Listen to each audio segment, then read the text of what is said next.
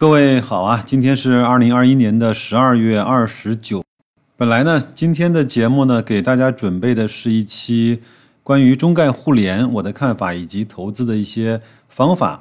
但昨天晚上呢，正好看了小米的十二发布会，以及雷军呢在最后的几分钟啊，讲了一些我认为是心里话的那些话。我就临时呢，把这期节目呢改成了一个闲谈唠嗑的节目啊，想跟大家聊几个白老师以前在思考的过程中啊，有几个小小的感受啊。我们先从巴菲特有一次接受采访的一段录音啊来去听，因为它是纯英文的，我就不给大家放了啊。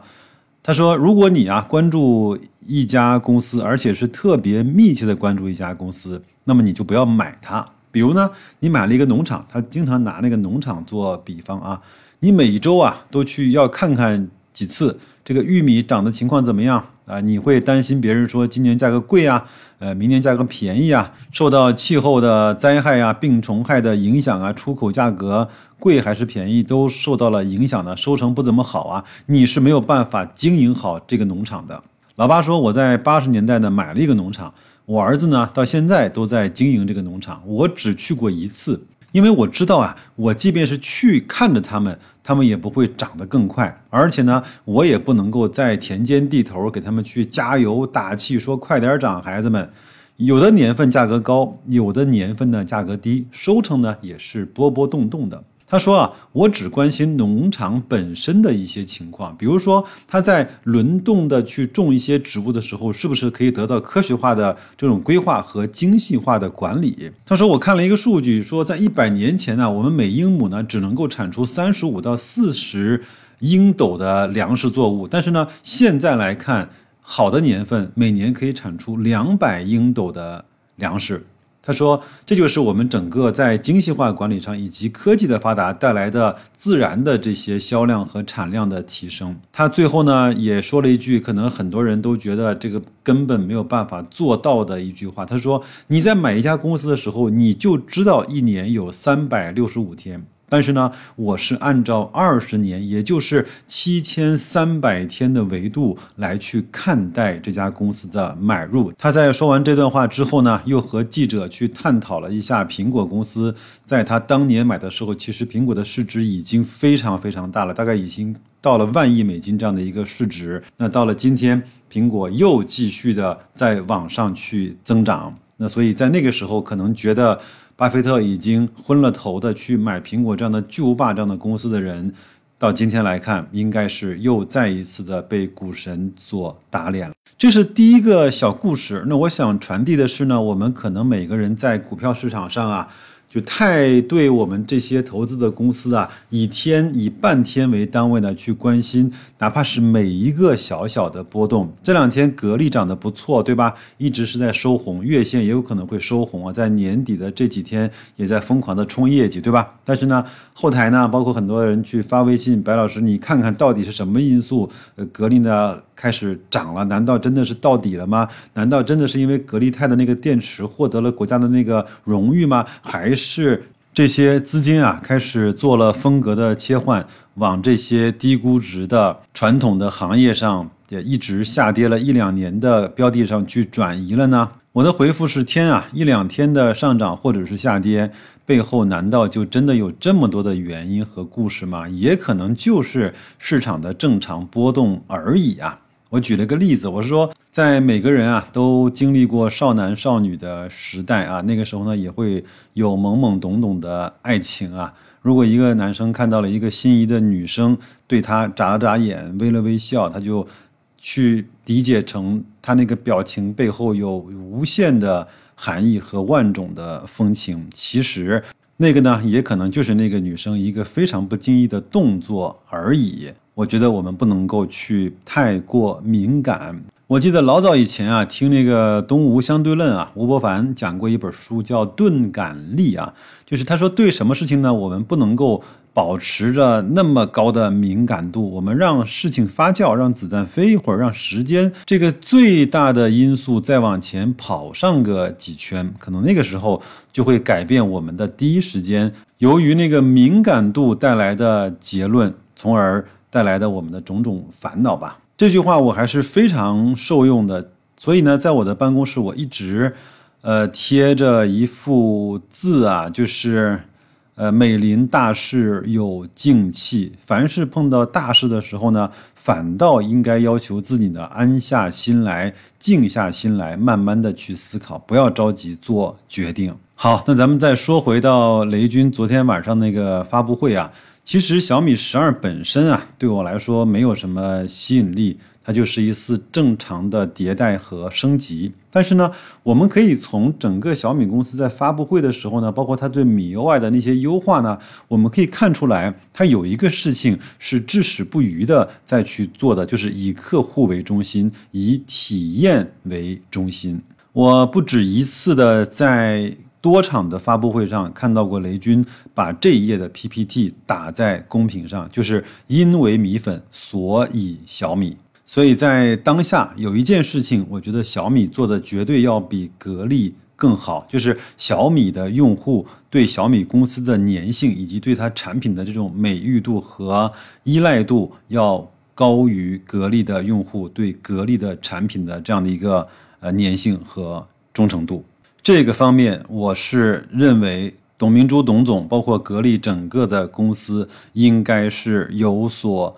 察觉，包括也应该去下大功夫去做优化的部分。当然，我承认这个很难，包括有可能在格力，呃，这个整个的企业里面就未必有这种基因。所以，格力呢，现在往制造业的上端，包括去整合中下游的这种整个产业链，呃，是他们自己现在做的还算不错的强项的动作吧。讲句心里话，虽然三傻呢在这一两年啊下跌的幅度如此的大，但是呢，我还依然坚信这些公司呢在中国的上市公司里面是属于那些比较优质的公司。我承认呢，在股价的下面，我这种所谓的执拗呢显得一文不值。但是我想，我为我自己的这种执拗负责。另外，谁还没点小脾气呢？你看啊。格力呢，在白色家电这个基本上没什么太多门槛，而且是强手如林的，从国外到合资到国内的这些品牌中啊，一路杀出来，成为了整个中国包括全世界空调的领头羊，以及销量连年的冠军。这个其实是挺不容易的，想想看，这里面有多少的。呃，悲欢离合有多少的艰辛，甚至是委屈啊？董明珠曾经讲过一个故事啊，他们问德国采购了一批数控的机床，然后呢，你在这儿生产什么样的东西，在他们的总部都会有你实时的这个模型啊、图形啊，包括你造的东西的数据会传回到他们的数据中心。你如果不让他们去看，他们就不给你去做配套和维修。这种卡脖子的经历，我相信，如果不是做过实体、没有经营过真正的商业体系的朋友，是无法感受得到的。我呢，以前认识一位联想公司的朋友啊，他说我们现在最近电脑比较缺货。我说为什么呢？他说，也一会儿呢是屏幕缺，一会儿呢是芯片缺，一会儿呢是内存缺，一会儿呢是硬盘缺。就连最奇葩的事情是，就连一个硬盘上一个支架上面的一个非常小的一个零件，那个呢供应不上，你整个的电脑它就没有办法组装成。这个呢还是在。产能可能波动的情况下，我们受的一些问题。另外，如果真的在某些地方是别的国家卡了我们的脖子呢？所以呢，在董明珠当年宣布我要去做芯片的时候，其实白老师内心一下子就懂了。我懂了，他在这个上面吃过的苦头、受过的委屈、遭过的白眼以及碰过的钉子。今天不展开啊，我们就是。